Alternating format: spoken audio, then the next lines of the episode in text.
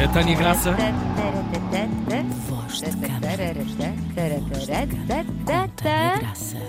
Bem-vinda, doutora. Obrigada. Como é que estamos? Estamos muito bem. E olha, estávamos a falar de finos e de gordos, que- com os quais tu te divertias no Porto. Com os quais eu me identifico, vá. Era isso que querias dizer, não é? Não, não. E nem por acaso hoje o tema envolve álcool. Ah, Nem por acaso. Calma aí. Calma aí. Estávamos só a brincar. Exato. Mas agora é sério. Agora é tudo a sério. Lê lá o e-mail que recebeste, vozdecama.rtp.pt. Exatamente, que é para aí que devem enviar. Então, esta ouvinte mandou o seguinte: Bom dia! Começo, como toda a gente, por agradecer o serviço público é este podcast. Deixem-me dizer-vos que estive no espetáculo no Porto na segunda-feira e queria só pedir para agora fazerem semanalmente, se fazem o favor. Vocês são incríveis. Muito obrigada, digo eu. E diz também Ana, com certeza. E eu também. Exato. E vamos, e vamos ao dilema. Tenho 29 anos e vou dizer que nunca fui uma pessoa particularmente sexual. Ou seja, sempre fui tímida, com dificuldade em tomar iniciativa e, na verdade, com a sensação de não ter muita vontade mesmo. Ora, claro que isso teve impacto nas minhas poucas relações, com queixas sempre da parte deles. No entanto, ao longo dos anos fui descobrindo uma exceção: o álcool. Sempre que bebia e que bebo, a coisa muda drasticamente. Tenho imensa libido e a coisa acontece com toda a naturalidade, mesmo que por vezes não aproveitando assim tanto, tendo em conta o estado em que estou. Já tive inclusive alguns sustos em situações em que na manhã seguinte não me lembrava de grande coisa, o que, como podem imaginar, era super angustiante. Alerta. Pois imagino. Epá. Ainda assim, a verdade é que, na vontade de ter vontade, fui continuando a usar o álcool como recurso. O problema é que, atualmente, sinto que só consigo fazê-lo se tiver bebido pelo menos uns copos. Sem eles, sinto-me presa, super autoconsciente e, tam- e também por isso lá está sem grande vontade. Não bebo com regularidade, mas incomoda-me o facto de só conseguir viver a minha vida sexual assim. O que se passa? Porquê é que só tenho vontade com o álcool? Obrigada e um beijinho enorme. Epá, não estava à espera do e-mail destes. Ah, já viste? Caramba. Mas diria que não é necessariamente surpresa Não, à não é, não é. realidade Não, do país não, onde não. estamos. Não, é? não. Os E- ouvintes são muito honestos eh, e essa é uma das magias do Voz de Cama. Vamos É começar por onde, Tânia? Então, começamos por dizer que o álcool não dá vontade nenhuma. O que ele dá é a desinibição.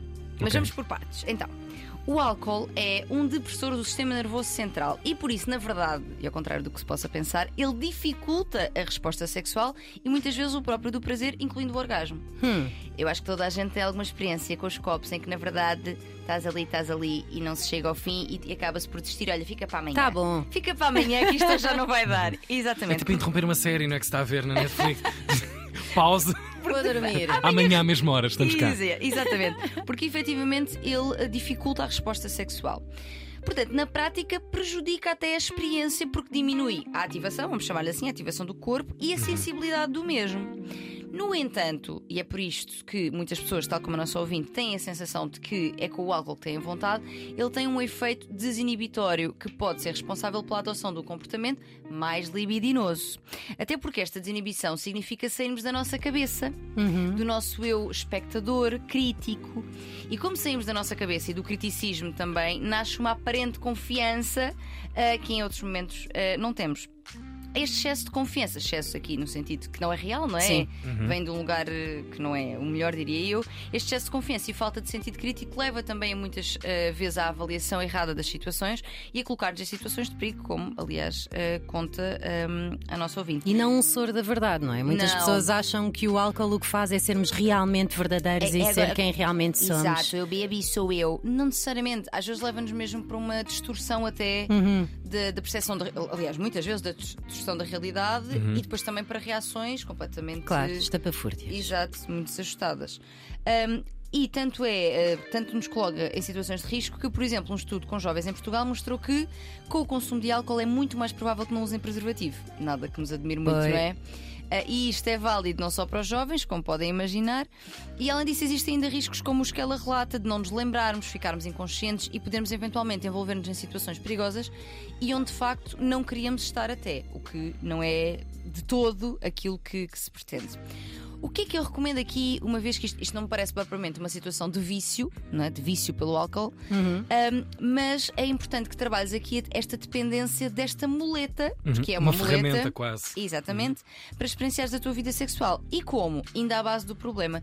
De onde virá esta dificuldade em soltar-te, não é? Porque ela bebe para se desinibir. Portanto, de onde virá?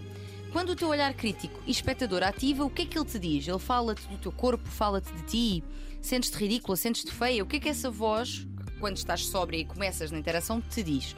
Olhar para ela. E que tipo de coisas também é que aprendeste ao longo da vida sobre sexualidade e sobre o sexo? Será que tens culpa e vergonha incutida? A ideia de que isto não é para ti? E que então só com este desinibidor consegues esquecer-te de todas estas coisas, todas estas amarras?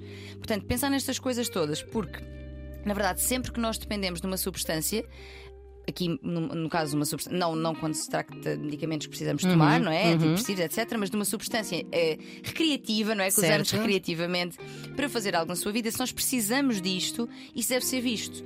Porque algo que parece eh, inofensivo pode estar a esconder problemas, inseguranças e medos mais profundos que podem e devem ser trabalhados.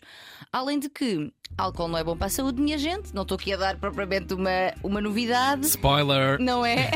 Passa que a malta gosta de beber uns copos, mas o que é facto é que não é particularmente positivo. Ahm, e neste caso, ainda menos. Portanto, procura ajuda psicológica e acredita que poderás viver uma série de experiências muito mais inteira e presente, porque a sobriedade traz isto mesmo, sim, não é? sim. Yeah. Pode ser difícil. Pode ser difícil, mas, Mas- eh, consegue-se, acho eu. Não sei, um dia vou perceber.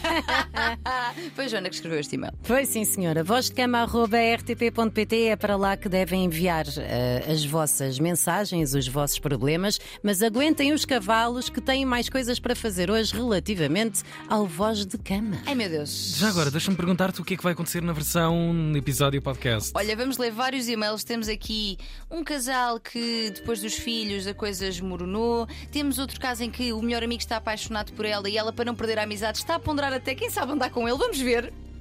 Caridade. Exatamente. E temos ainda um menino da mamã. Portanto, ela namora com o rapaz e ele não faz nada sem a validação dos pais. Portanto, aqui uma miscelânea de temas. Vai Tá, ficar tá, tá, tá, tá. solteiro. Voz de cama, rtp.pt.